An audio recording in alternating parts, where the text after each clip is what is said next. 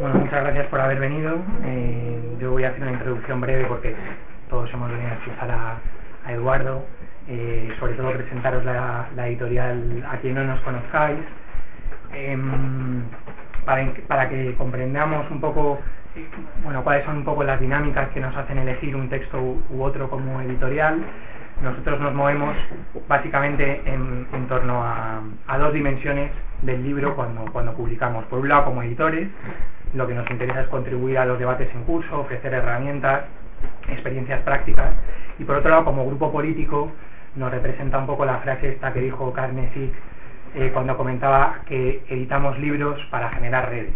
Como grupo político lo que nos interesa eh, más allá de, los textos, es establecer relaciones, nexos, alianzas con, otros grupos, en este caso el GLAD con quien, con quien coeditamos eh, esta edición.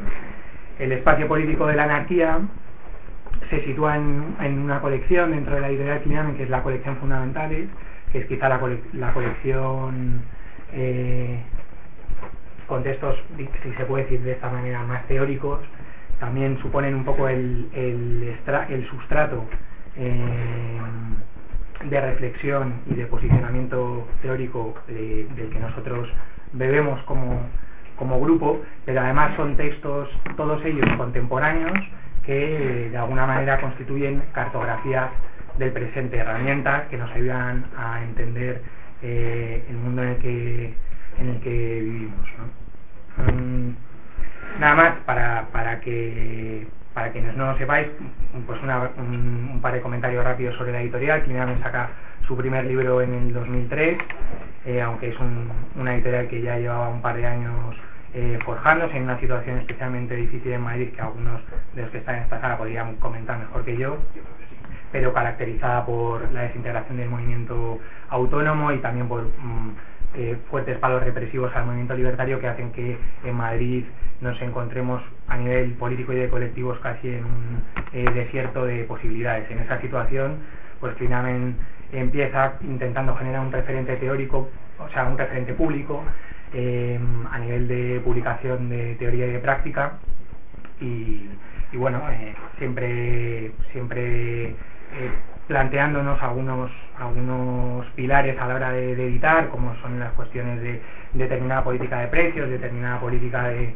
eh, libertad de los, de los materiales que editamos, ¿no? la publicación en PDF de, todos los libros eh, a, través de nuestra página web literalquinamen.org y nada, poco más. Eh, os animamos a que si os interesan las palabras que, compartiremos hoy con Eduardo, hacíais el libro que hemos traído un montón de ejemplares aquí a la librería y también comentaros que está descargable gratuitamente en la, en la web.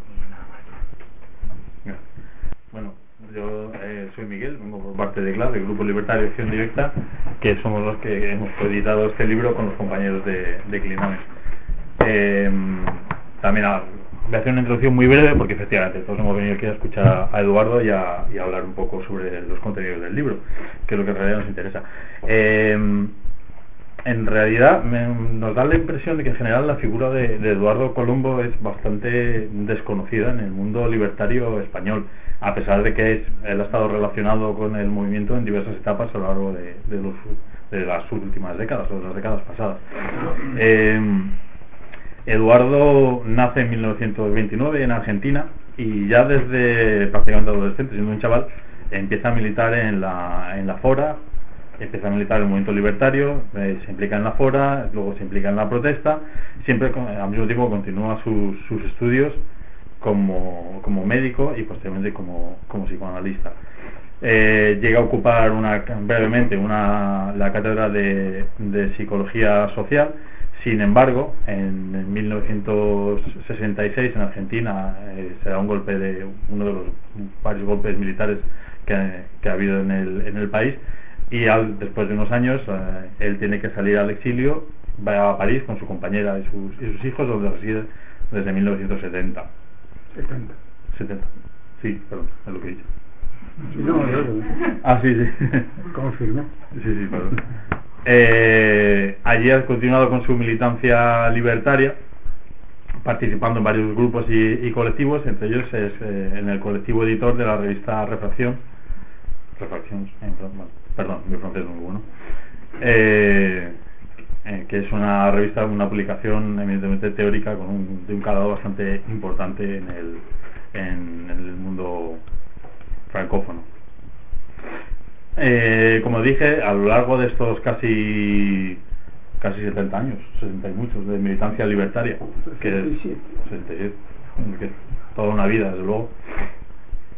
Él ha estado en contacto en varias ocasiones con los con el movimiento libertario libertario en español, eh, bien por estar en contacto con, exiliados, eh, tanto en, Argentina como en, como en Francia, por supuesto por la enorme influencia que tuvo en el movimiento libertario mundial en los años 40 y 50 de, la guerra civil y también participando directamente en algunos eventos, como fue en las Jornadas Libertarias de Barcelona en 1977. Eh, de hecho, hay un vídeo que se puede ver en YouTube, en el que están grabadas algunas intervenciones de las con muy mala calidad por los medios de grabación de la época, pero están grabadas algunas intervenciones en las jornadas libertarias. Hay un, ahí hace una intervención que se que nosotros hemos editado aparte y está colgada en nuestra página web para los que queráis, para los que queráis verla eso sería, digamos, un poco lo que es la, la, biografía personal y militante de Eduardo, que como digo, son casi siete décadas de, militancia. Eh, habría también una biografía, digamos, intelectual. Como dije, eh, su formación y su, profesión es el psicoanálisis. Y en su pensamiento siempre ha intentado eh, recuperar un poco y esas ideas de esos planteamientos del psicoanálisis para informar, para actualizar eh, ciertos planteamientos del, pensamiento libertario. En ese sentido, es importante la, influencia de la psicología social. Eh, sobre todo, buena parte de sus, de trabajos, digamos, en, el ámbito libertario, porque luego en el ámbito este, específico del psicoanálisis, las publicaciones y las intervenciones que ha realizado son innumerables pero bueno, aquí no las vamos a, revisar porque entendemos que la ocasión se merece la pena centrarse en, las ideas anarquistas. Em, es en cierta manera constante el tema de la constitución del sujeto político, tanto a nivel individual, en un nivel, digamos, psicológico, como a nivel colectivo, cómo se pasa de ese sujeto político individual al, colectivo y cómo se articula cómo se articula el espacio social y político en el que se desenvuelve este sujeto. En, ese sentido, es importante la influencia o un diálogo que entabla Eduardo también con las ideas de otros pensadores, como Castoriadis, con los que, con los que ha tenido, con los que tuvo, que ya, ya ha muerto, con los que tuvo contacto de, primera mano. Eh, investigando aspectos de la conformación del imaginario social y, como ya dije, del espacio, del espacio público que resulta en un espacio político. La idea de todo esto es configurar un pensamiento libertario de los anarquistas, del anarquismo y desde el anarquismo, retomando, revisando una serie de planteamientos que son básicos y que muchas veces se dan por supuestos, pero que es necesario investigar y, profundizar más para enraizar con más más sólidamente, digamos, nuestros planteamientos libertarios y sobre todo para dotarlos siempre de herramientas prácticas. El análisis, en el caso de la obra de, Eduardo, no se queda nunca en un mero análisis académico, sino que lo que busca siempre es dotarnos de herramientas a, a todas nosotras, a todos los libertarios, a todos los que actuamos de una manera u otra en un espacio político, de herramientas para, orientar esa, esa acción, siempre en la línea de recuperar la actuación autónoma del individuo, de, del individuo y del sujeto político colectivo, intentando escapar de los mecanismos que le intentan siempre resolver dentro del, funcionamiento del sistema democrático, del sistema representativo en el que nos desenvolvemos en la, en la actualidad dentro de este desarrollo o como parte de este desarrollo teórico hay bueno hay un montón de, publicaciones algunas de las más importantes intento seguir un orden cronológico eh, sería el imaginario social que salió en 1989 eh, de la polis y del espacio social plebeyo, de unos años después, en 1995, que aparece como una colaboración en la sociedad contra la, contra la política.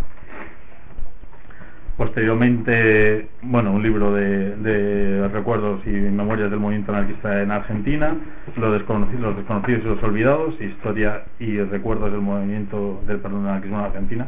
Perdonad que lo vaya leyendo, son los títulos todos de memoria. Eh, la voluntad del pueblo, salió en 2006 yo lo conozco en una en, con la, en la edición de Utopía Libertaria. No sé Utopía Libertaria salió en, en español, primero salió en francés. Ah, efectivamente, claro, porque lo que tenía que montar una edición anterior. Bueno, también una edición en castellano, evidentemente. Y finalmente, El espacio político de la anarquía, que es el libro por el que nos eh, que vamos a presentar hoy, que cuenta con una edición anterior también, que estaba ya completamente descatalogada y por lo que se decidió, contando junto con Clinamen, que también les pareció muy interesante la idea, volver a editarlo en, castellano, en este caso para la distribución en España, también en América Latina, evidentemente. Eh, aparte de estos libros, luego el número de artículos eh, también sobre el tema libertario es bastante amplio. Querría destacar uno que nos pareció muy interesante a, a Clark, es eh, La lucha por la libertad, salió en un número de, de reflexión y en la revista Desbordes, que, la, que hemos sacado ahora el primer número, podéis encontrar un extracto de este artículo que lo ha traducido un compañero. En la, nuestra página web está subida también la, la traducción completa del, del artículo. Y finalmente, querría comentar un poco cuál ha sido nuestra, nuestra historia con este libro. Como digo, eh, Eduardo es una figura que no, es un, pensador, que no es muy conocido en el ámbito libertario español es, eh, en cambio es mucho más conocido en Latinoamérica.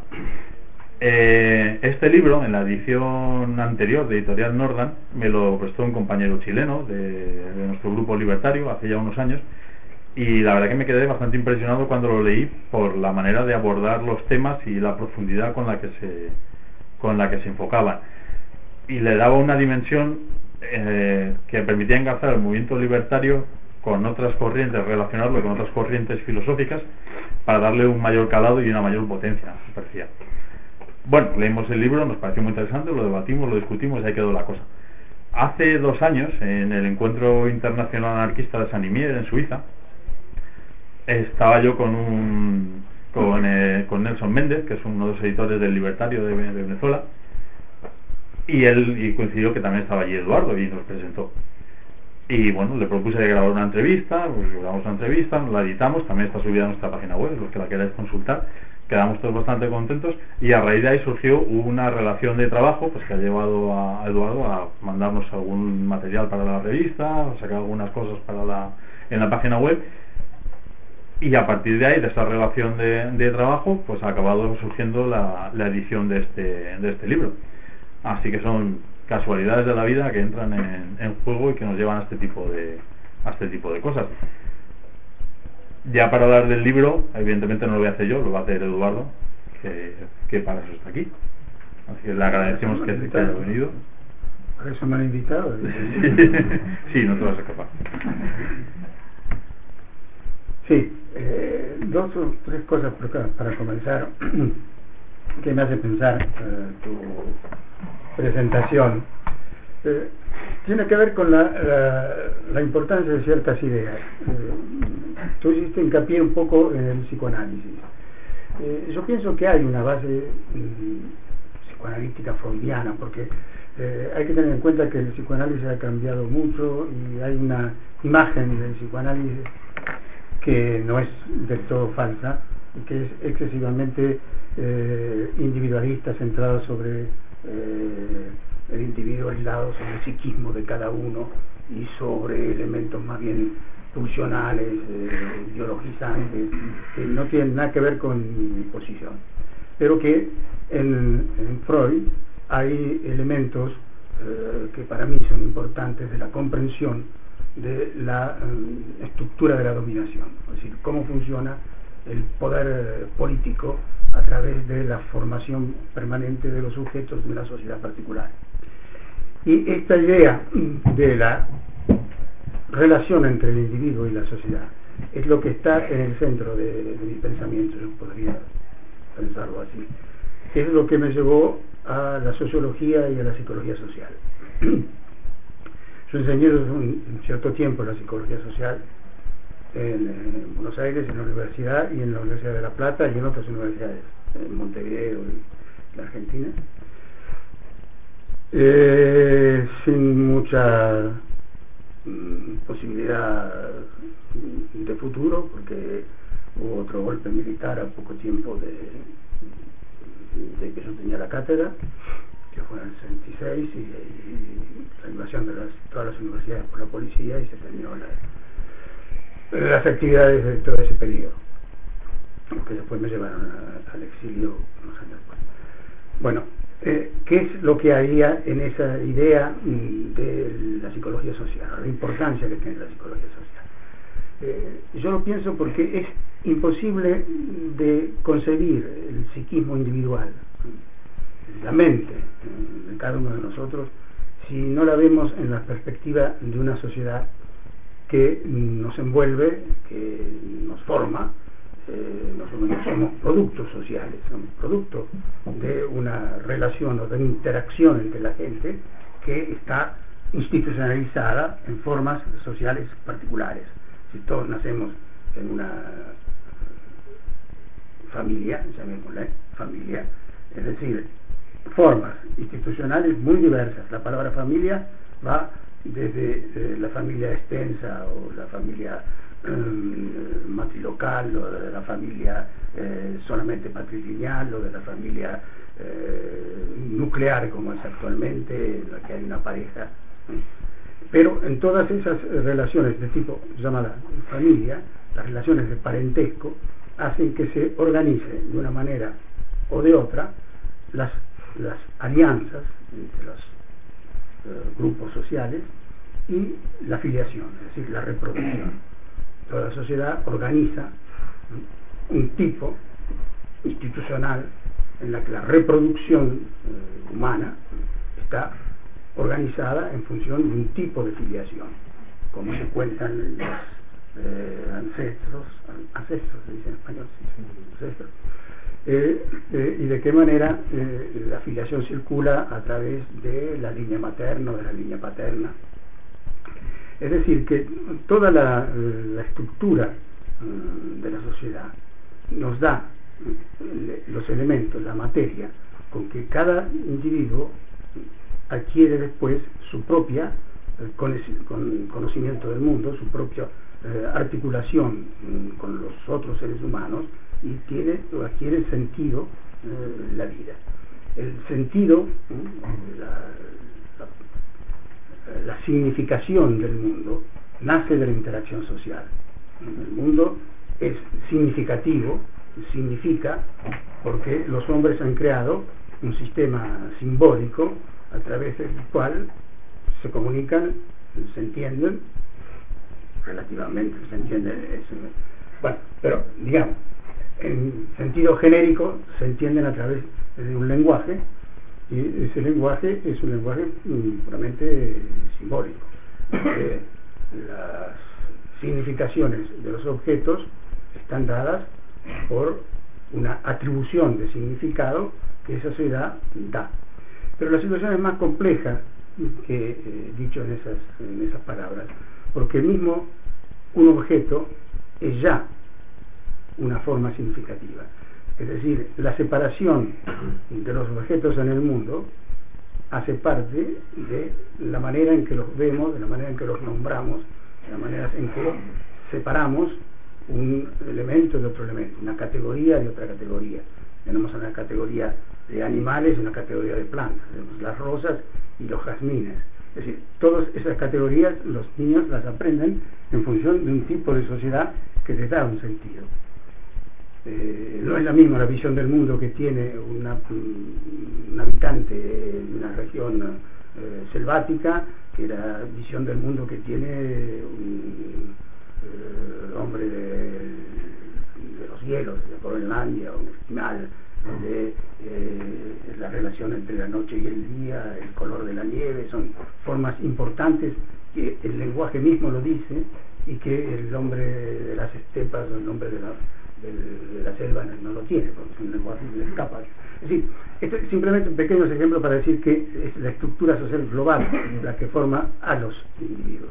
Pero los individuos no son formas inertes, no son productos eh, eh, fabricados en el sentido de un elemento que sale de una sociedad o de una familia, sino que es un ser activo que desde la, mm, el nacimiento entra en un sistema estratégico de relaciones interpersonales que interviene, que se hace sentir, que se hace escuchar y que adquiere una posición en la que sus propias eh, posibilidades, las posibilidades de su ambiente, le van dando un lugar y que lo transforman o lo hacen un ser mm, adocenado, condicionado a esa sociedad eh, conformista, o lo hacen un rebelde, crítico, un elemento de transformación o de, distorsión o de eh, combate en una sociedad particular. Es decir, cada uno hace su camino. Eh, lo hace a través de los elementos que tiene, los elementos que la sociedad le da. ¿Por qué digo esta eh, pequeña, pequeña introducción? Porque desde este punto de vista, la construcción del sujeto es importante porque cuando nosotros hablamos, si nosotros queremos transmitir un discurso político, es decir, nosotros, los que hemos adherido a las ideas anarquistas, eh, nos hemos formado, la gran mayoría, eh, actualmente, en otras épocas era un poco diferente, en eh, grupos sociales que, rechazaban la idea, decir, que negaban el anarquismo, que no lo aceptaban en su caso, la sociedad que yo conocí eh, de niño, a pesar de ser la Argentina un país donde el movimiento anarquista había tenido un gran desarrollo, siendo mayoritario en el movimiento obrero durante mucho tiempo y, habiendo dejado una imagen, sin embargo, la gente, la gente común, las familias en los años 40, 50 del anarquismo no querían saber nada. Un rechazo mucho más profundo que el que puede existir ahora de la idea anarquista. Era escrito eh, hasta, hasta mis primeros años de militancia en la Argentina, un anarquista pasaba por las cárceles, todos, no había nadie que no hubiera sido eh, fichado y encarcelado un periodo, uno, dos o cinco seis la militancia formaba parte de ese tipo de, situación. La, la, la, interiorización de las ideas eh, nos lleva a querer eh, compartirlas. Las ideas no son formas inertes, es decir, una idea está allí. Las ideas cuando son vivas forman parte de las pasiones humanas, nos, nos envuelven, nosotros las, las tomamos como formas ideales de vida o de lucha, de combate, nos hacemos nuestras y peleamos, es decir, eh, tenemos una vida emocional ligado a, las ideas. Eh, estas pasiones que nos llevan a mm, querer mm, cambiar el mundo en función de la idea que pensamos mejor de la organización de la vida, hace que queramos comunicarnos y entendernos eh, con los otros. ¿Cómo, ¿Cómo llegamos a ese tipo de, mm, de posibilidad? Las ideas que son heterogéneas al sistema establecido, es decir, como decía recién, el anarquismo, es una idea heterogénea al imaginario colectivo eh, burgués, que es la forma habitual de, la de las eh, eh, estructuras intelectuales en general, de la formación escolar, de la universidad. Durante un periodo, ese, anarquismo era consustancial con una parte de la clase obrera. Eso se perdió por razones que podemos discutir, sería interesante de ver, pero bueno, no podemos tratar, todo. Pero en la eh, posibilidad de transmitir las ideas, tenemos que tener una base para ser escuchados. Eh, eh, es muy importante comprender que cierto tipo, a mi manera de ver en todo caso, que cierto tipo de ideas no son escuchadas por la gente que puede oírlas. Es decir, uno discute con alguien que no conoce el anarquismo. Inmediatamente la respuesta es decir, pero, pero es imposible. ¿Cómo va a vivir sin autoridad? ¿Cómo no va a haber alguien que te diga lo que tenés que hacer? Vos tratás de explicar, de formar, de decir, bueno, pero de entrada no te entienden, no se comprende. Es decir, en cada sociedad mm, hay, lo podríamos llamar, un zócalo de enunciación, donde las ideas que se enuncian, que se dicen, eh, son escuchadas. Y hay otras ideas que están por debajo de ese zócalo, que no pasan, no se escuchan. pienso que es importante, si uno piensa a momentos históricos, por ejemplo, en las que ciertas ideas eran totalmente heterogéneas. Por ejemplo, si uno quisiera hablar eh, de ateísmo en el siglo XVII, eh, no sería comprendido, porque no existía la idea. El ateísmo se va desarrollando a partir de un periodo, uno de los primeros, el, cura Meslier eh, escribió todas sus cosas en secreto, nadie sabía lo que decía, porque era inaudible. Si hoy mismo en ciertos eh, eh, países de formación musulmana eh, en la que se quiere hablar de la negación de Dios, el, público común no lo entiende, porque es una idea heterogénea a la comprensión de ese mundo. Es decir, que hay, hay, simplemente para decir que hay un zócalo de enunciación. Con el anarquismo ha pasado lo mismo.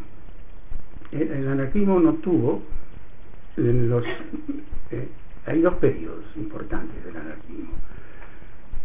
El periodo de formación de, lo que Anselmo Lorenzo llamó el proletariado militante, o sea, los años que van desde el fin de la Primera Internacional hasta la, eh, digamos, hasta la formación en los años eh, después de 1900, en entre 1904 y 1907 se da en todo el mundo la, eh, la formación de los sindicatos obreros de tipo revolucionario.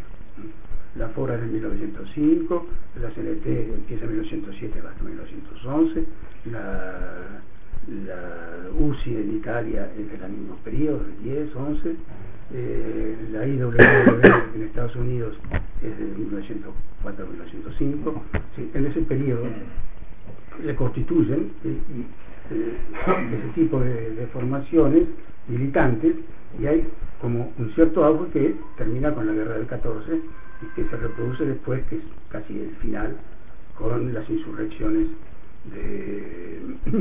del fin de la guerra, o sea, en Baviera, y la Revolución Española, sobre todo, que es el momento eh, culminante de ese, movimiento obrero revolucionario de orientación libertaria. Luego hay un periodo de, de receso en que las ideas prácticamente eh, no pasan, es como si no hubiera un zócalo necesario para poderse escuchar.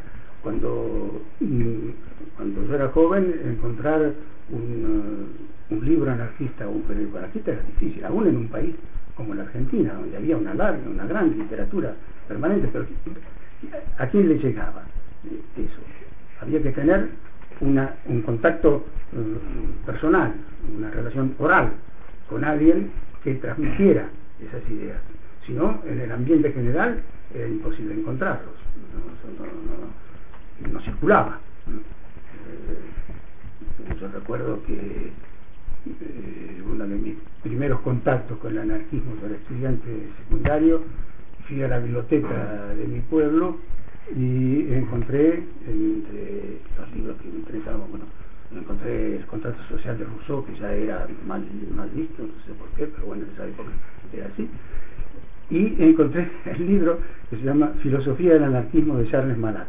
No sé si lo conocen, escritor francés del siglo pasado. Claro, los vi y los agarré porque me interesó, no sabía lo que era, pero el anarquismo me, eh, atraía. Y fue un escándalo, la bibliotecaria empezó a los gritos, a gritar como había esos libros en la biblioteca, de salían tal cosa, tuve que poco escapar con el librito porque no podía impedírmelo, pero bueno, un poco Y, ese recuerdo me viene un poco para decir que estamos en una situación totalmente eh, diferente, es decir, por razones que se han acumulado en los últimos 10, 20 años, el anarquismo se ha generalizado a nivel informativo, a nivel cultural, digamos así, eh, de una manera eh, que nunca había existido hasta ahora. Es decir, en Internet eh, está, como ustedes saben, pleno, pueden encontrar lo que quieran de anarquismo, la literatura que les guste. En las publicaciones son numerosísimas en todo el mundo. En este momento es raro que haya un país, aún en los países por fuera del mundo occidental, digamos, eh, no digamos ni, Japón ni China, que tienen una tradición anarquista que fue eh, destruida por la, por la fuerza. Pero en otros países que no lo tenían, como en África, en Sudáfrica en este momento, en Turquía en este momento, hay eh, grupos anarquistas que se, desarrollan, digamos en América Latina, tradicional. Es decir, que hay como un momento en que las ideas anarquistas eh, circulan. Falta lo que había en otro momento que era esa base eh, militante, eh, esa base obrera que el anarquismo la expresaba. Y la expresaba por una razón simple, es porque la clase obrera estaba en la condición que el anarquismo, con la que el anarquismo veía el enfrentamiento con el poder. Si el anarquismo veía, un enfrentamiento con el poder frontal, frontal en este sentido. Es decir, no hay mediación.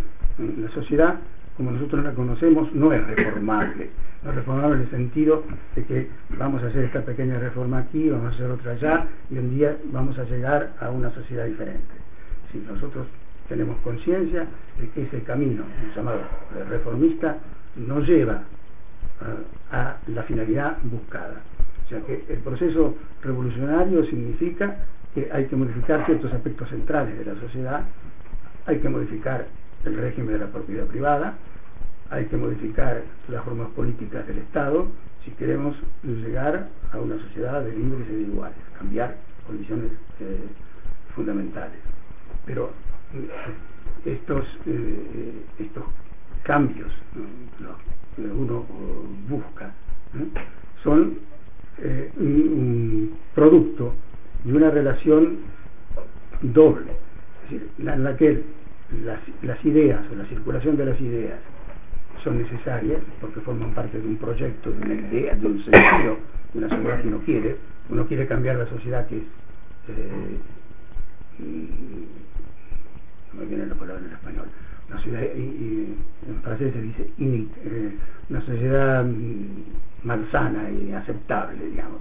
Hay que modificarla, pero hay que modificarla en un sentido, no modificarla por modificarla, sino porque queremos otra cosa, queremos algo que nos orienta hacia la libertad humana.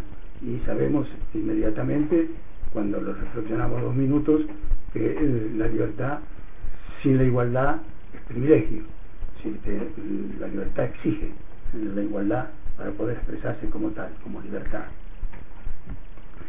Eh, a partir de, ese proceso, lo que, a lo que quiero llegar es que modificar la sociedad significa poder modificarnos nosotros mismos, que somos parte o formas de esa sociedad. Y al mismo tiempo tenemos que formar, modificar la sociedad global para que los mismos individuos puedan tener una capacidad de autonomía que sea coherente con los aspectos eh, generales. Nadie puede ser autónomo solo. Un poco con la idea de fondo sería la idea de Bakunin de la libertad. Yo soy libre cuando el que está conmigo es libre. Más libres son los otros, más libre soy yo. O sea que la libertad aumenta con la libertad de los otros. Quiere decir que, contrariamente al principio burgués, que mi libertad se se separa, no se limita con la libertad del otro, es al revés, es la libertad del otro la que aumenta y desarrolla mi propia libertad. E, esa, esa interacción entre lo social y lo individual forman parte de las modificaciones necesarias en una sociedad jerárquica de dominación. Ahora, vayamos un poco al, centro del asunto. Eh, ¿Qué es lo que trata de desarrollar mm, algunos artículos de este, este libro? Eh, ¿Por qué es la sociedad jerárquica? ¿De dónde viene la estructura eh, del poder político o de la dominación? En realidad, el poder político es fundamentalmente la capacidad que tiene un grupo social o una élite de imponer la ley al resto de la sociedad, para todos. Es decir, que hay una dimensión de la dominación, que es evidentemente la otra cara de la explotación económica, por la, que por la cual eh, ciertos mm, grupos sociales eh, están en posición de dominación con respecto a la sociedad eh, global. ¿Cómo es posible llegar a esta situación? Si todo poder político es en realidad el producto de una situación colectiva, es la fuerza social, la fuerza colectiva de la sociedad, la que es capaz de construir formas sociales diferentes, o nuevas, o cambiarlas. La sociedad es el, elemento eh, central de lo que se llama el eh, elemento de la fuerza colectiva, del poder global. Y aquí nos encontramos con la primera eh, dificultad habitual de nuestro propio lenguaje. ¿Qué es el poder? Porque nosotros hablamos habitualmente de poder y no hacemos eh, suficiente atención en el hecho de que la palabra poder contiene dos eh, relaciones semánticas, dos posibilidades conceptuales opuestas. Cuando decimos poder, estamos diciendo capacidad. Yo puedo hacer tal tipo de cosas. Yo puedo producir, eh, yo puedo pensar, yo puedo mm, construir un elemento del mundo que me, rodea, yo tengo la capacidad de hacerlo. Pero al mismo tiempo decimos poder para decir que alguien tiene el poder de dominar a otro, la capacidad de hacer que otro se someta a su voluntad. utilizamos el poder como una palabra que explica la dominación. Yo digo, eh, fulanito está en el poder. ¿Qué quiere decir que está en el poder? No es que tiene la capacidad de, escribir un libro, sino que tiene la capacidad de dominar a otro. Por eso está en el poder político. Es que la palabra, la palabra poder contiene los dos elementos. Y cuando nosotros hablamos del poder en una sociedad, no nos damos cuenta que hay dos tipos de poder, que es la capacidad global de la sociedad de crear símbolos, de crear eh, sistemas de pensamiento, de crear formas simbólicas en las que se institucionaliza un tipo de sociedad, en la que se crea una regla, una norma, una institución. Ahora, podría decir dos palabras sobre eso. Una regla, una norma, una institución. Pero al mismo tiempo, ¿eh? cuando decimos ese poder, estamos diciendo que la jerarquía en la sociedad muestra que una parte de esa sociedad construye la forma institucional del todo. Es evidente que si se plantea de esta manera, el poder social, o sea, la capacidad global de la sociedad, lo que podríamos llamar el infrapoder de una sociedad, que sería la, capacidad global del colectivo social, está alienada en un grupo o en una parte de esa sociedad. ¿Por qué se puede producir este elemento?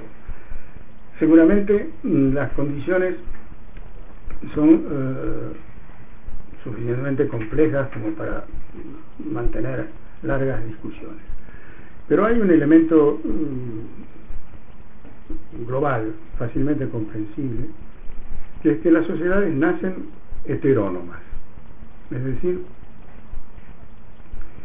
cuando mm, la sociedad humana se constituye como tal, cuando eh, la evolución nos hace pasar del género Homo a las distintas formas, hasta llegar a sapiens, digamos así, aparece el lenguaje y aparecen formas de, relacionar, de relacionarse que no son eh, genéticamente determinadas, sino que están determinadas por decisiones tomadas entre los miembros de una comunidad.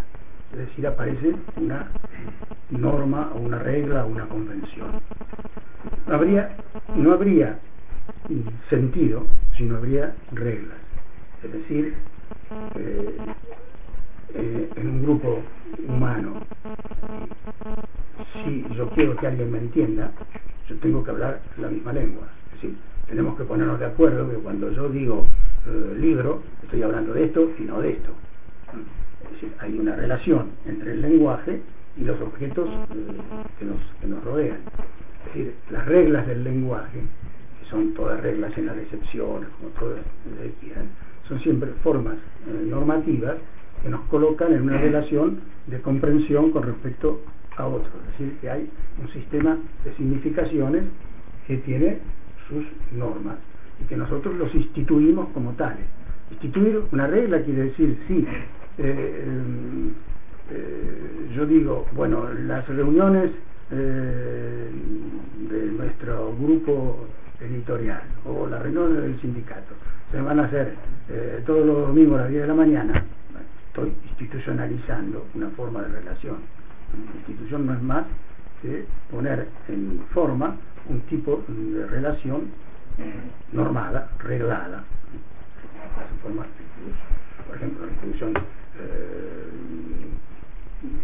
política es una institución en la que hay normas de decisión cómo se decide en las sociedades llamadas democráticas, que son en realidad formas oligárquicas de, eh, representación a través del sufragio universal, cuando llamado universal, no es nunca universal, pero bueno, eh, ¿qué, es lo que hay? Hay una norma por la cual eh, se elige un delegado, que en realidad no es un delegado sino un representante, por un tiempo determinado, y eso es una forma institucional.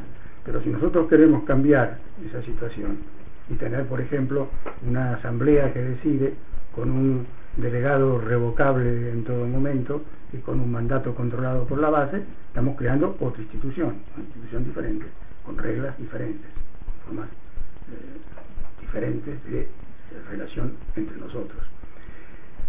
En el origen de la sociedad, la heteronomía viene. Heteronomía quiere decir que la norma el nomos, está dictado desde el exterior de la sociedad. Es decir, no está dictado por los hombres, sino por los dioses o por los muertos. ¿Por qué los hombres han construido una sociedad que desde el origen tiene un nivel sagrado?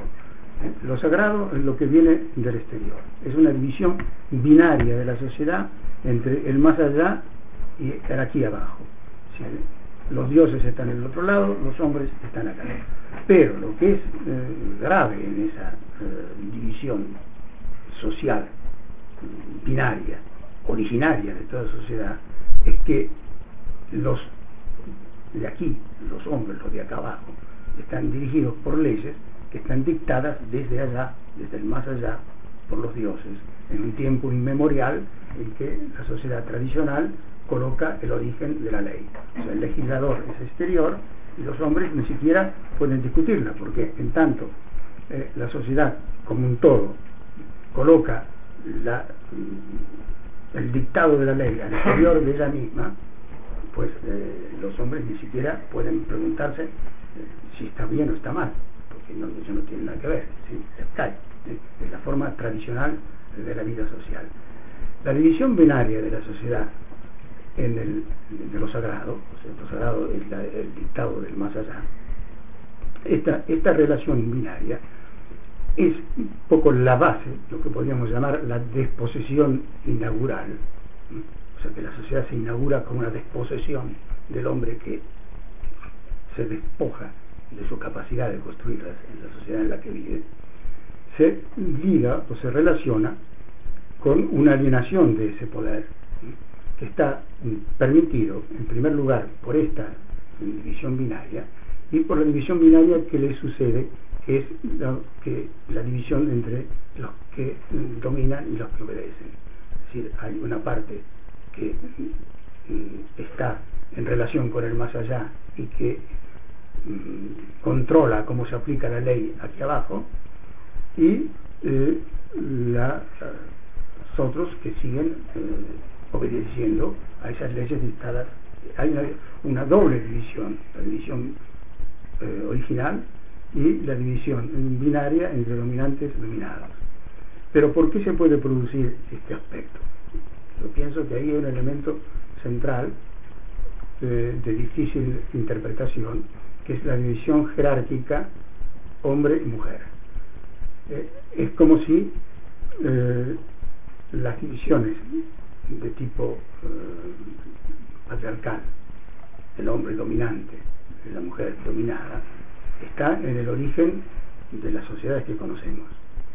Desde 3.000 años antes eh, de nuestra era, eh, las primeras leyes escritas conocidas, que son las leyes de mm, visitar, la ley de Hammurabi, las bueno, leyes que tienen 3.000 años antes de, nuestra era, son leyes que muestran claramente cómo la mm, mujer está dominada eh, dominada legalmente, en el sentido de que la mujer depende o del padre o del marido y las sanciones por, mm, por adulterio muestran claramente de qué lado está la estructura política de la sociedad.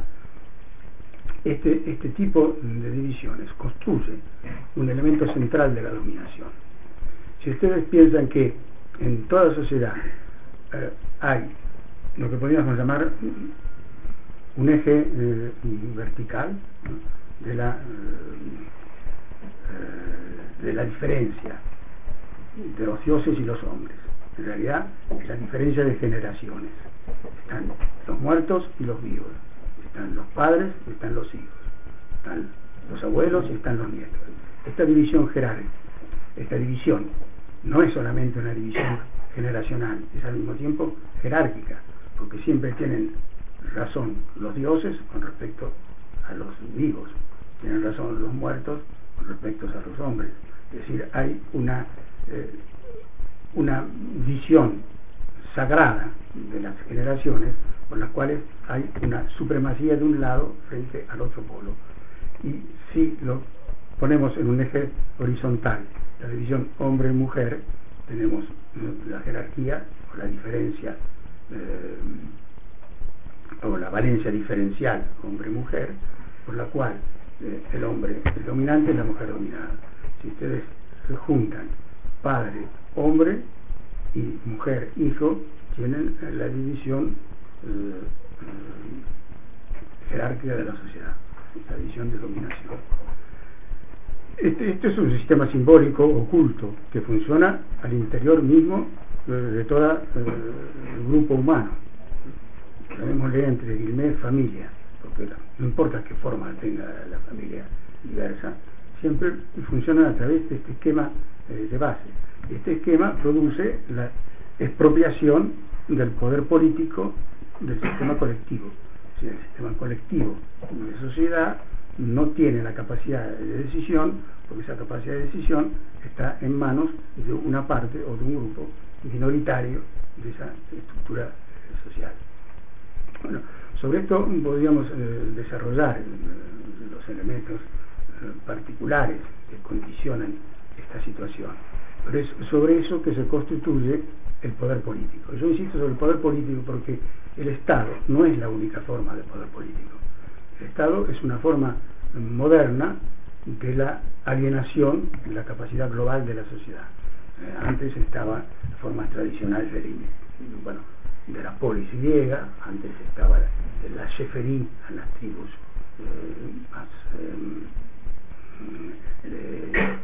se acerca y no sé cómo se dice en español.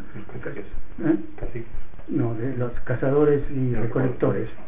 Cazadores recolectores, se decir en español. había una, una la que Clastres habla del jefe sin poder es bastante discutible esa situación, porque yo creo que hay un poder simbólico eh, importante a través de, la jefería, de la cefería, de la cefería, no sé, en español no sé decir. ¿Cómo? Jefatura. Jefatura. Eh, y luego, bueno, el imperio y el Estado moderno que nace entre los siglos XV y XVII, en que se forma un, tipo de Estado eh, abstracto, eh, racional, eh, donde la dominación se ejerce a través de instituciones formadas por la, eh, los límites del Estado, los impuestos, los impuestos sobre la sal en el primer momento, sobre los límites de las fronteras, luego sobre los impuestos individuales que fueron difíciles de imponer, pero que aparecen a partir del siglo XV y XVI fundamentalmente. Bueno, eh, pero ¿qué es lo importante en la construcción de este Estado? Es cuando el Estado adquiere lo que podríamos llamar las lealtades primarias, porque eh, en, en, la tribu, como en la polis, hay una lealtad de base, si la gente, eh, digamos, ¿por qué un miembro de Atenas va a la guerra? ¿O por qué un, francés del, del, del 14 va a la guerra? Porque podría perfectamente negarse de hacerse matar, porque se hace matar por un Estado. Es decir, hay como si la identificación del sujeto a la forma política estuviera eh, predeterminada por su adhesión primaria eh, al grupo, al grupo inmediato, a la familia, a la relación con los otros. Esta relación, que podríamos llamar las lealtades primarias, es adquirida o apropiada por el Estado en un momento dado de su evolución. Es como si el Estado adquiriera este tipo de, eh, de lealtades primarias. E, e, esto exige seguramente una explicación más eh, formal, lo podemos ver en el, libro porque hay habría que desarrollarla, pero es el elemento central de lo que podríamos llamar la forma metafísica del Estado sin, sin esta idea general, el Estado no existe. El Estado para existir tiene que ser cre creído. Hay que creer que el Estado existe para que él exista. Si no, las formas políticas o institucionales del gobierno no son suficientes. Ningún gobierno, a través de los aparatos mm, políticos del Estado, la policía, el ejército, eh, la escuela, la familia, no controlaría la, la sociedad si no hubiera una lealtad inconsciente, o si ustedes quieren, una eh, sumisión inconsciente a una estructura eh, de poder de tipo eh, jerárquico. Bueno, me parece que estamos cansando yo ustedes. Tal vez sería más, más interesante que mm, yo, yo, no continuara a hablar y que ustedes eh, intervinieran un poco para tratar de afinar un poco lo que yo dije y hay cosas que no son eh, claramente comprendidas, podríamos discutirlas o tratar de, afinar un poco los, los conceptos, sería más, más viviente me parece que escucharme a mí. Pues damos paso entonces a un debate, nos ha comentado ya Eduardo, sobre cualquier otro aspecto del libro del que queráis comentar. Si hay preguntas o intervenciones en la sala. Sí. Hay una cosa muy interesante que has dicho, como el nacimiento del poder a, través de, digamos, de.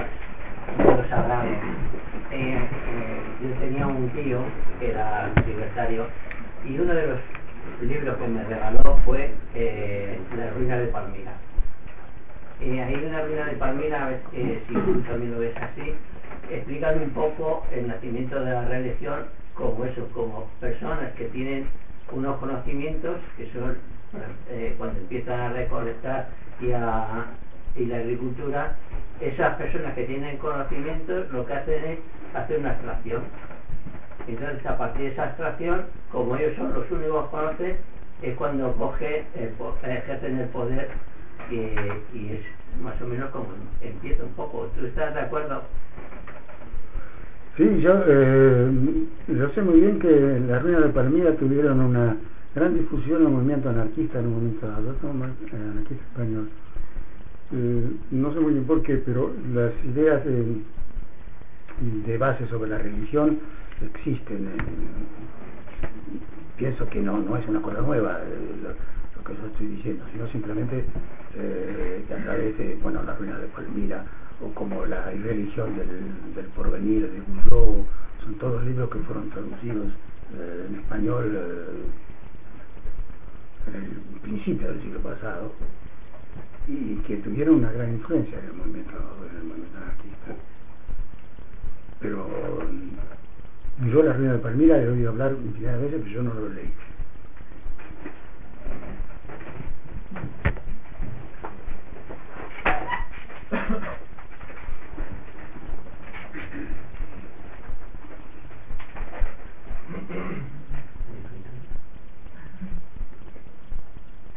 Sí.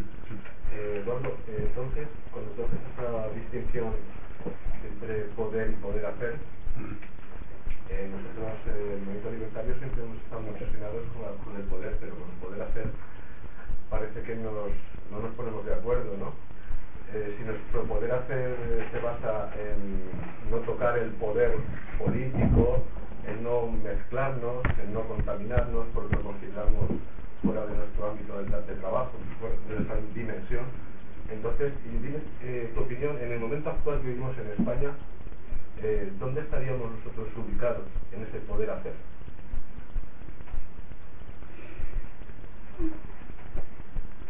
El, primer, el, el, problema, sí, yo trato, trato, de comprender un poco la situación de base que es la siguiente. La, la distinción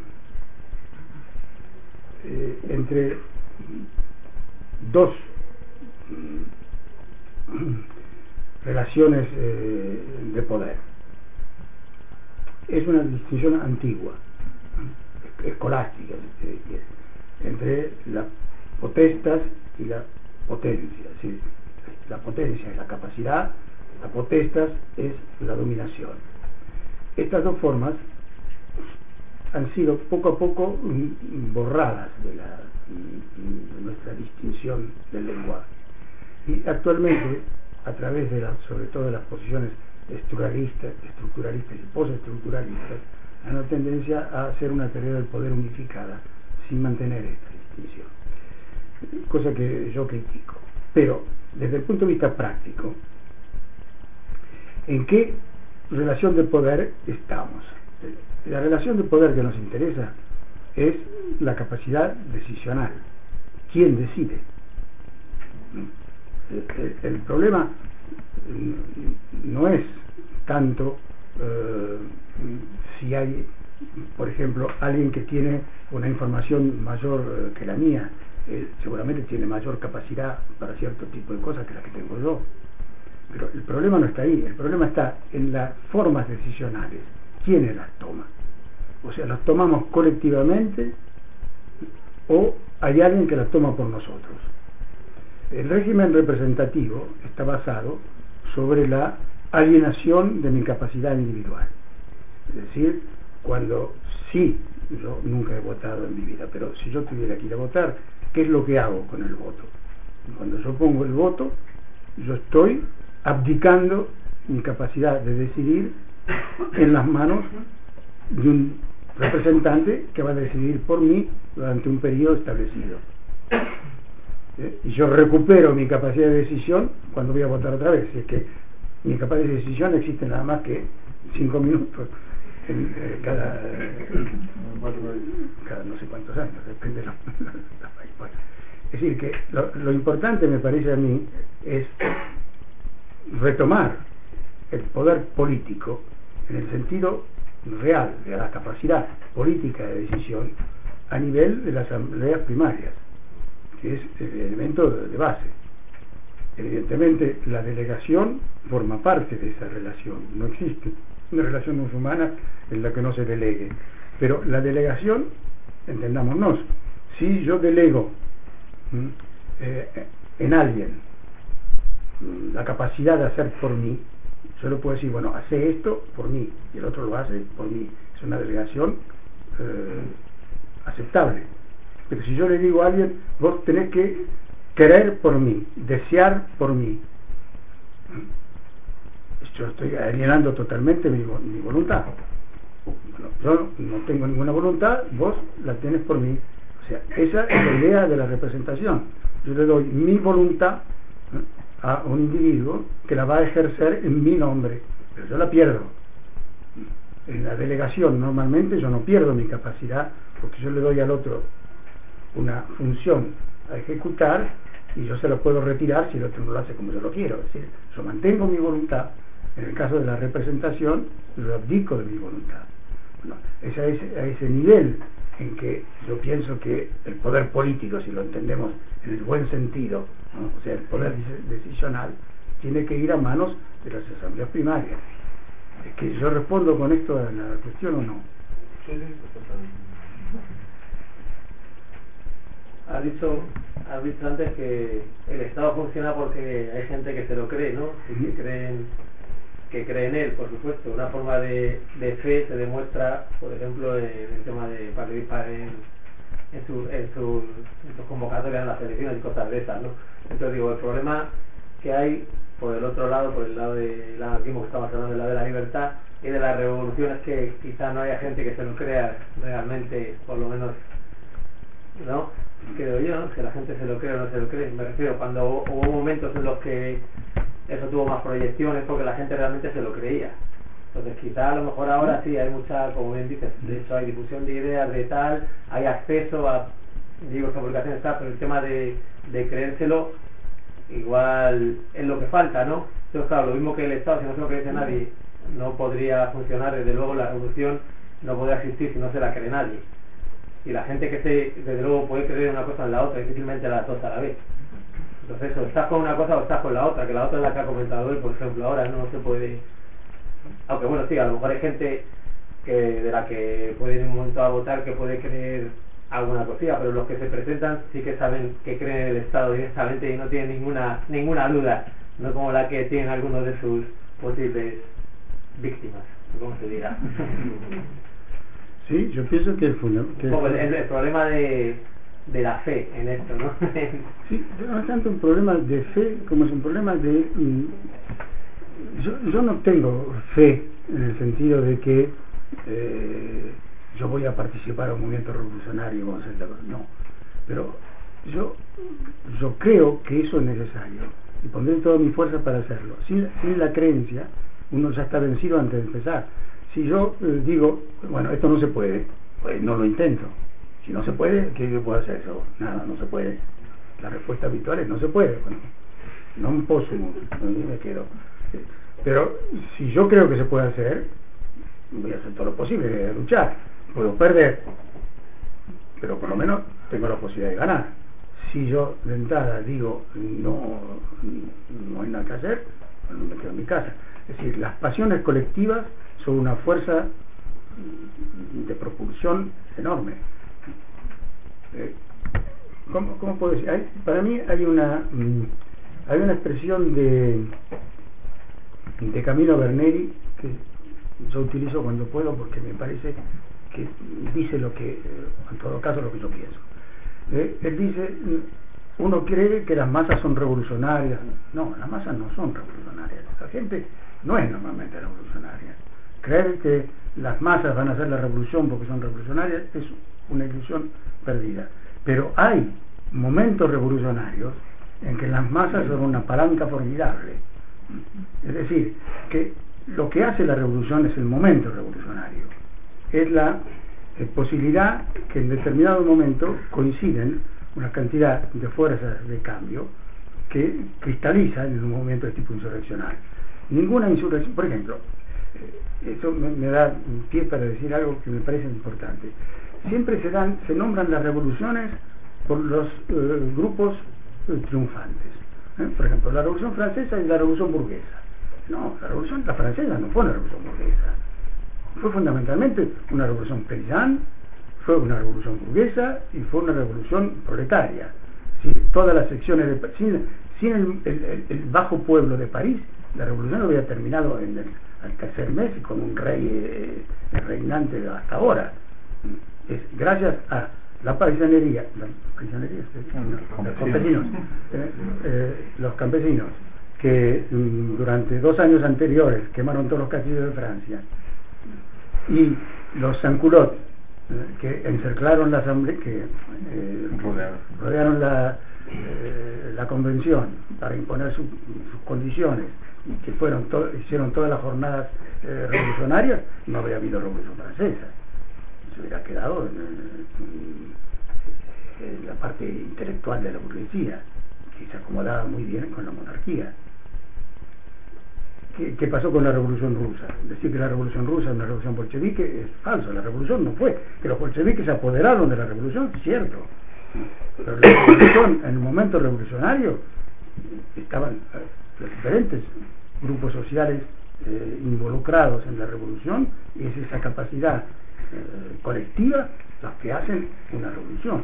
Después, si esa revolución cae, como habitualmente, en las eh, manos de otros jerarcas que deciden, bueno, ¿por qué? Porque la estructura del mundo mantiene esa, esa forma de relación jerárquica que la expresaba muy bien Walter Benjamin. Walter Benjamin dice en una de las tesis sobre la historia. Dice, todo mm, vencedor, todo aquel que triunfa, que va al poder político, no es el heredero, heredero, heredero del grupo que lo llevó al poder, sino que es el heredero de todos los vencedores de la tierra. El que sube al poder no hereda el grupo proletario que lo llevó al poder, sino hereda eh, Atila, hereda César, hereda eh, Alejandro Grande, el Grande. Ese es el heredero de esa, de esa línea. Eh, la, la, ruptura revolucionaria que nosotros pretendemos es una ruptura que no lleve al poder a nadie, sino que lleve el poder al grupo social, al colectivo. O sea, que el grupo, social tenga la capacidad colectiva de la decisión sino que esa capacidad se permanezca en manos de un grupo minoritario que la siga ejerciendo en nombre de lo que sea, en nombre de Dios, del proletariado, o de los anarquistas también, sería, sería exactamente igual. De todas formas, hablando del tema de la fe, mm, nosotros en el, en el grupo hemos adoptado como, como lema propio, digamos, de cierta manera, una frase de Eduardo, que no recuerdo si la sacamos de un texto o fue en un correo de los que cambiamos, que es eh, tengo fe en la fuerza de nuestras ideas, se aproximan tiempos de acción, un futuro de libres e iguales nos espera. Así que algo, algo de fe y de ilusión sí que, sí que tenemos. El compañero tenía una, una consulta. Sí, Eduardo, te voy a leer un pasaje de tu, de libro, del capítulo del Estado como paradigma del poder. Y, luego te, te planteo una cuestión. Dices, el Estado moderno comienza a existir realmente cuando adquiere la capacidad de hacerse reconocer sin necesidad de recurrir a la fuerza en acto o a la amenaza de la fuerza. Y a continuación, cita, dice, este de obediencia, obligación política inspiró a, a la Bogatí y a su oración está ligada a una teoría de la legitimidad del poder. ¿Te parece que estamos viviendo tal vez un momento en el que esa situación de tirar, de obtener legitimidad a través de la producción de lo que podríamos llamarlo bienes públicos o bienes sociales, se habría puesto ciertamente en entredicho y habríamos entrado en un periodo en el cual el Estado básicamente es un productor de temor, es un productor de miedo. Ah, y por lo tanto, la legitimidad, el deber de obediencia descansa esencialmente en el miedo que inspira a la sociedad de nivel. Hay ejemplos que resultan tan, tan elocuentes que casi no es preciso citarlos, pero pero en fin, nunca ha habido más conflictos bélicos tal vez que en el mundo actual, conflictos bélicos que esencialmente lo que producen es sentimiento de desamparo, sentimiento de, incertidumbre, de incertidumbre, eh, eh, eso que el sociólogo este alemán llamó la sociedad de riesgo, ¿no? Un momento en el que las sociedades tienen miedo. ¿no? te parece que estaríamos entrando en una fase en la que habría una fuente de legitimidad desconocida, o al menos no centralmente conocida que se diga, la inspiración del temor y por lo tanto el autopostularse como el que consigue eh, eliminar los factores de riesgo o del temor. Sí, yo mm, tanto el temor no sé, eso no, no podría decir si es el temor. Yo lo que, lo que veo que me parece importante es que hay una crítica del, del Estado globalmente, ¿eh? aunque no se formula como crítica del Estado, pero hay una, un descreimiento en la legitimidad de las formas eh, de Estado, las formas eh, estatales. Es que esa delegitimación eh, da pie a que el- las ideas anarquistas se desarrollen, porque ap- aparece como posible, se ve, se ve que hay algo allí porque uno empieza a no creer. ¿eh? La gente cree de menos en menos eh, en, la forma Lo que pasa, el problema para mí es que no es la, la eh, no el, descreimiento ¿no? lo que falta. El descreimiento existe. Lo que falta es la creencia en que se puede otra cosa. No sé si, si lo digo claramente. Es decir, eh, poco a poco nadie cree en nada. Por eso no creer en nada, ¿qué es lo que produce por el momento? Produce la apatía política. ¿no? Bueno, no- como no hay nada que hacer, dejemos que hagan.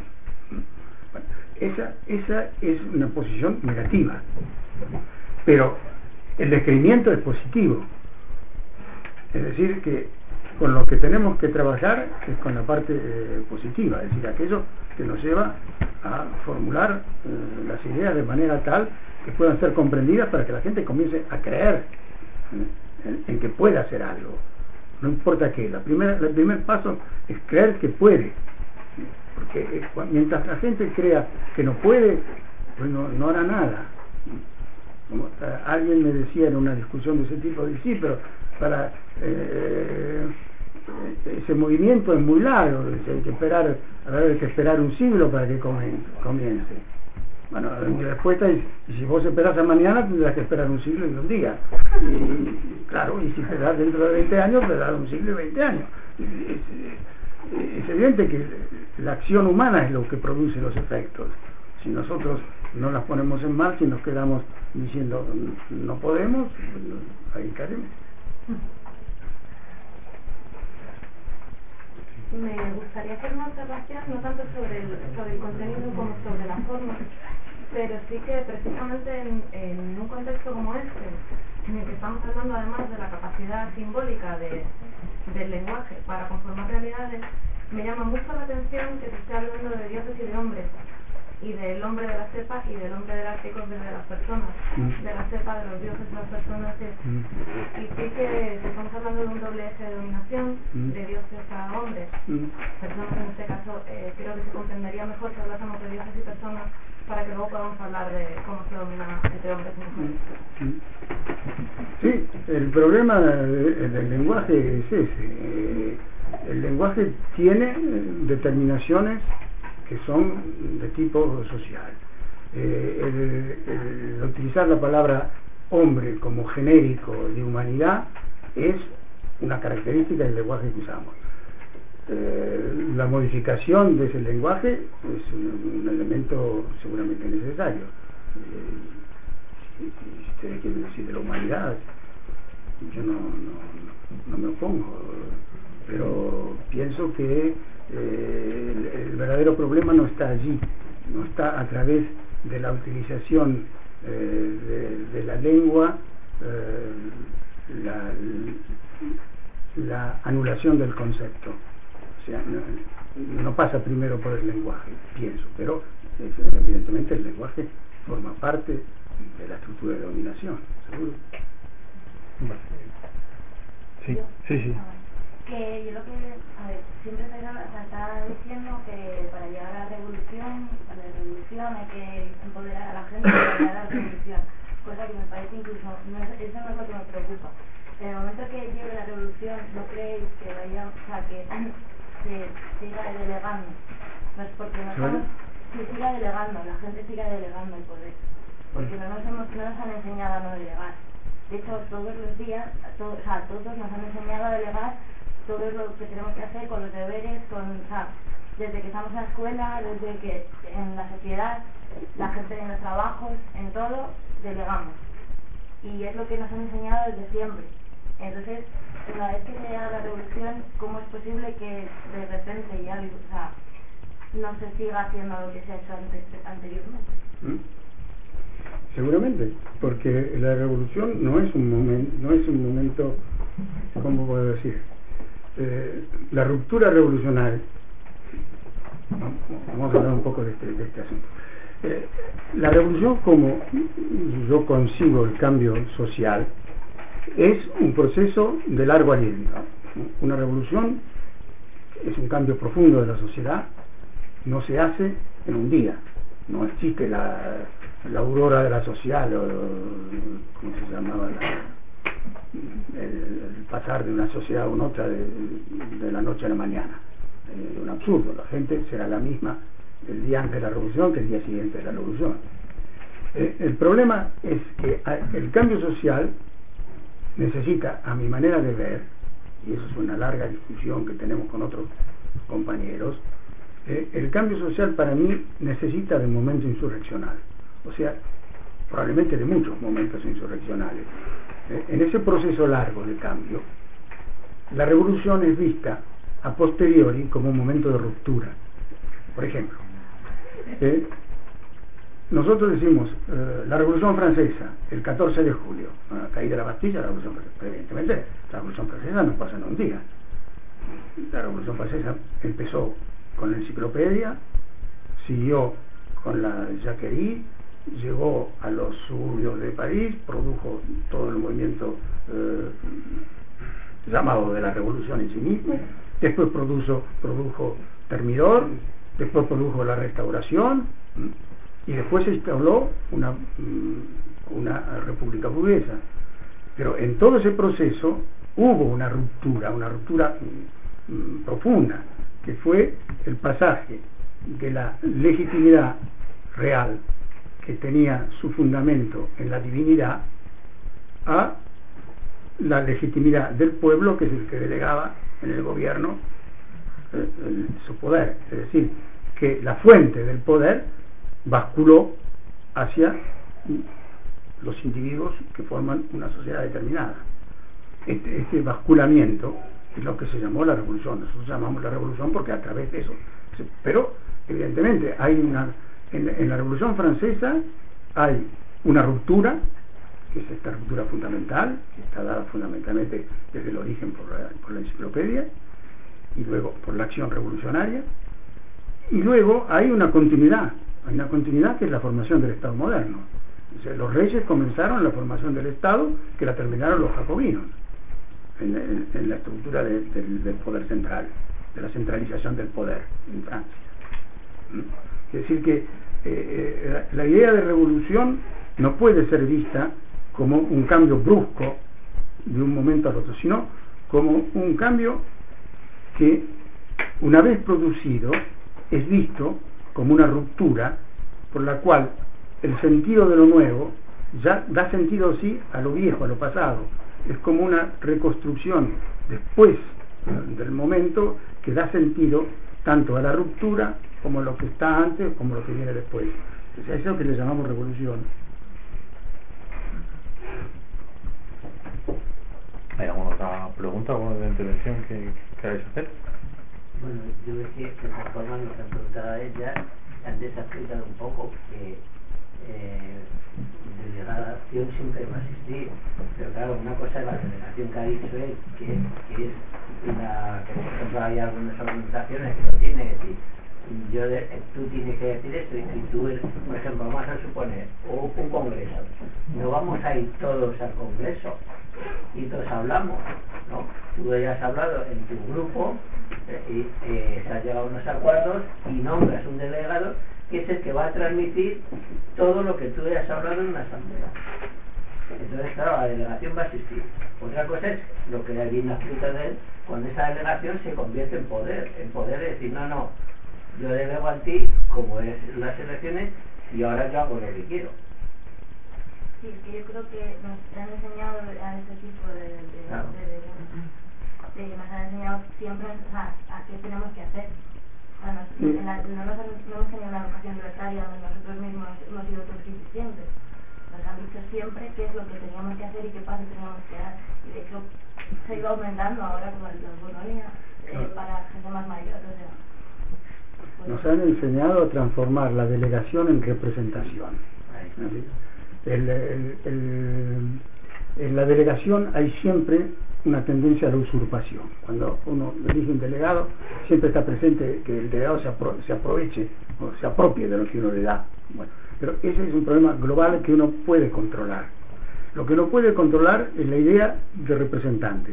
Es decir, yo no le doy a alguien el poder, el poder, el poder, eh, como se- tú escribes un poder para, ¿eh? para que alguien cumpla lo que vos le dijiste, se lo, se lo das, ¿eh? ese poder, él hace lo que vos le decís, pero si no lo hace, vos le, se lo quitas, es decir, que vos mantenés la, tu voluntad y tu control.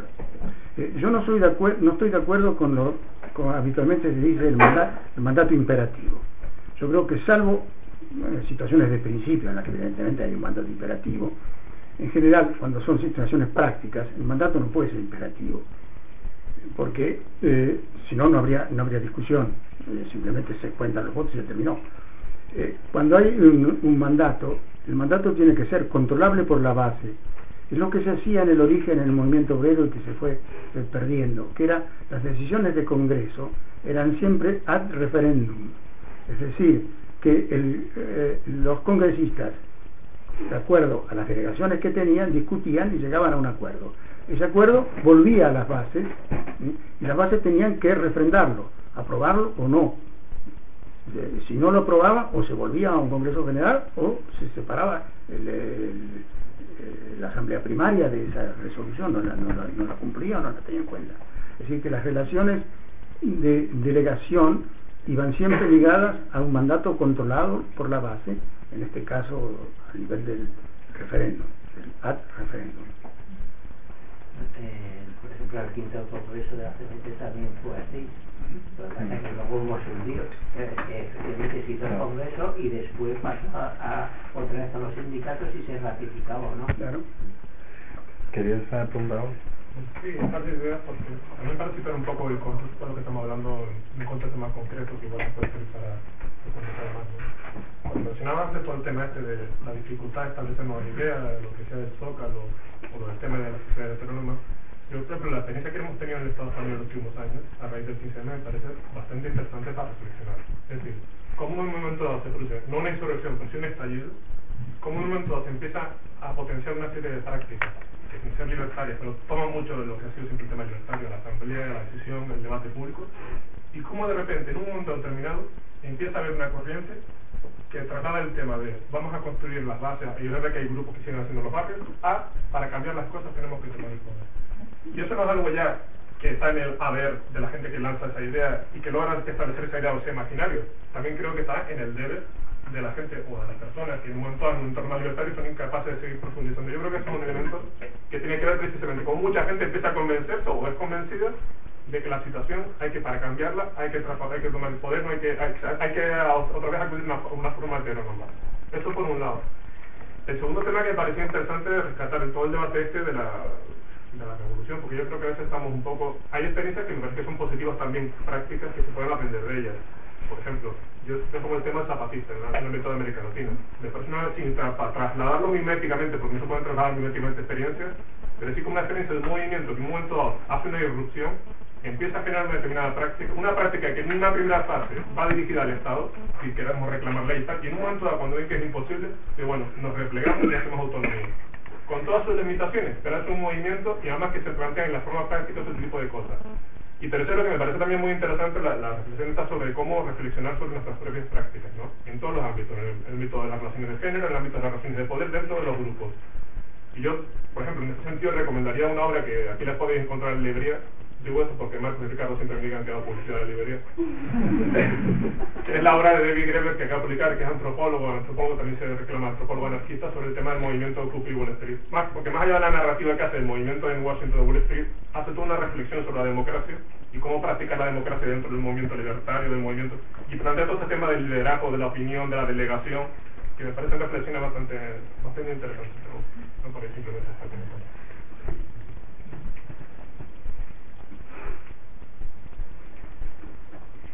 Eh, si alguno queréis hacer alguna intervención más o hacer alguna otra pregunta.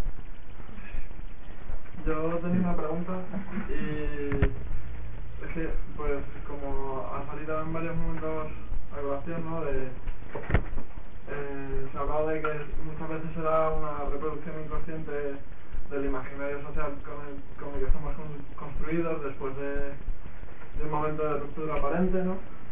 Y, y bueno, pues yo entiendo que el, el lugar de, de génesis de otros imaginarios, pues pues es a través del, del grupo, ¿no? Pero muchas veces me, me pregunto un poco realmente qué herramientas, en qué herramientas se materializa esa, esa génesis en caso de poder hacerla.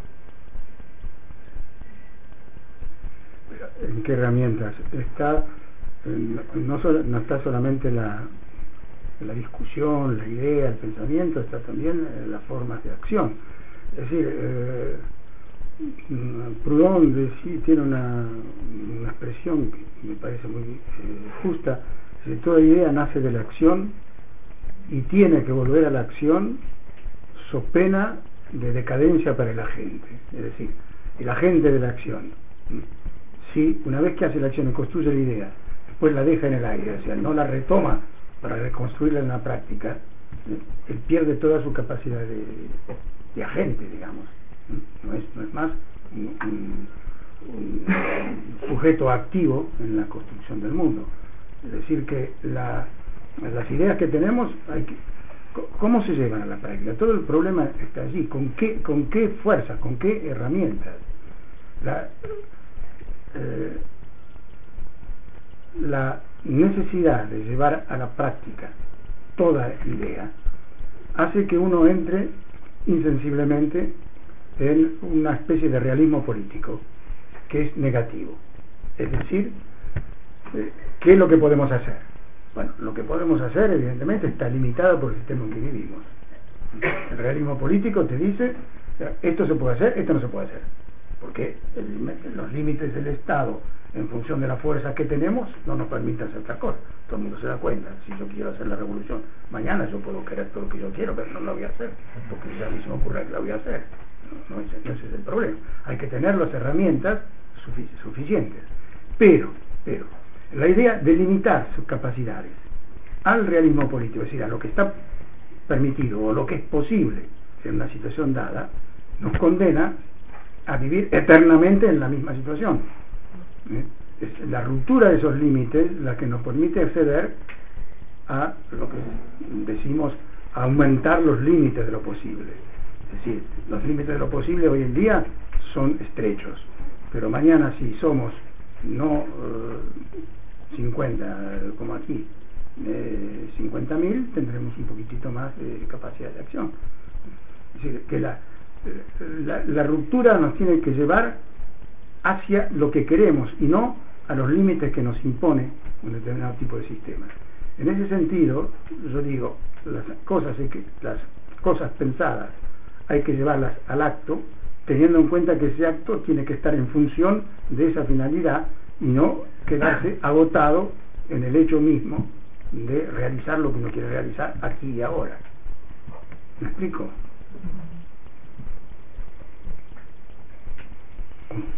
Parece que no.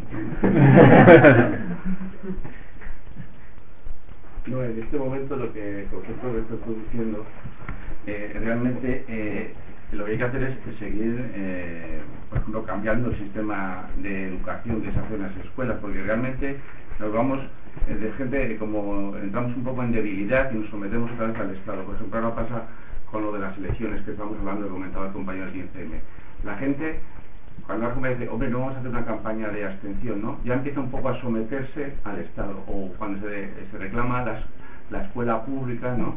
Bueno, es que nosotros no queremos, no queremos la escuela pública, pues someternos al Estado. Y entonces ahí empezamos a retroceder.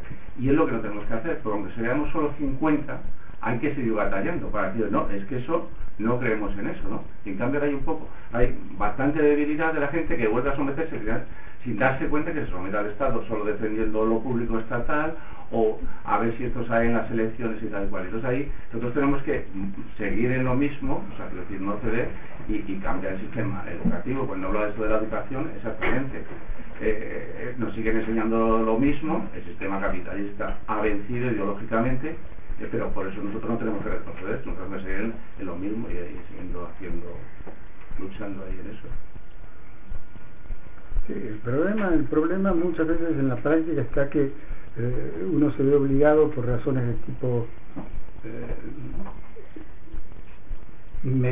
Por ejemplo, es frecuente, eh, no sé aquí, pero supongo que es igual que, en Francia desde ese punto de vista, eh, los inmigrantes eh, no tienen eh, documento de identidad, ¿no?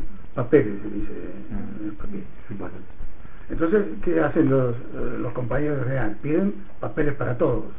En realidad lo que nosotros queremos es papeles para nadie. Entonces, claro, es decir, si, si ese tipo de contradicciones aparece permanentemente, pero eh, en tanto sean conscientes y uno pueda decirlas, podrá limitar su, su acción dentro de los límites de, de la posibilidad, pero con una idea de que no son esos límites los que nos detienen, sino los que eh, nos imponen desde afuera, no que nosotros mismos los aceptamos. Para mí eso, esa idea es fundamental. Límites hay, es evidente, pero los límites me los imponen, no me los impongo yo. No digo yo, bueno, eh, acá hay estos límites, entonces no hago más nada porque esos límites están ahí. No es de mí que depende el límite, es el otro que me los impone y es esa la lucha eh, permanente de tipo revolucionario, pienso yo.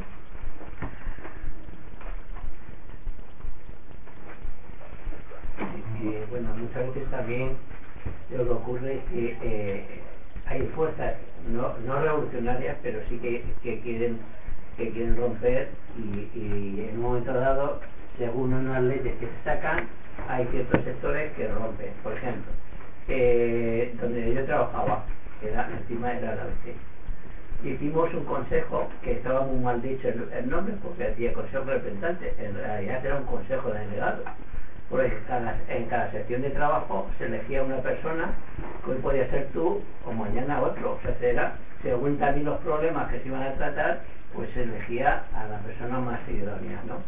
Eh, y no era, no eran fijos, no tenía ningún poder porque las decisiones siempre las tomaba la asamblea y entonces llegó un momento que es, eh, romper, estamos hablando en plena época del sindicato vertical, eh, legalmente, por ejemplo, nosotros no podíamos firmar, pero se cogía eh, los restos que quedaban del sindicato vertical, se decían, vosotros cuando negociéis, porque negociamos dos convenios así, os sentéis en la esquina y cuando digamos nosotros, y ponéis la firma, porque legalmente había que hacerlo así a la fuerza.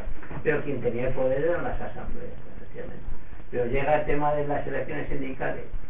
Hay, por ejemplo, un sindicato que no es nada, que es el sindicato unitario, pero como ve que ahí sí tiene fuerza, en, en vez de intentar, que seguramente aún no hubiéramos podido continuar, pero en vez de intentar decir vamos a continuar, porque esto, para empezar, es, es una organización no solamente horizontal, sino unitaria, porque ahí estamos todos, y no importa de dónde eres ni, ni qué bandera llevas, eres un trabajador y punto, ya está.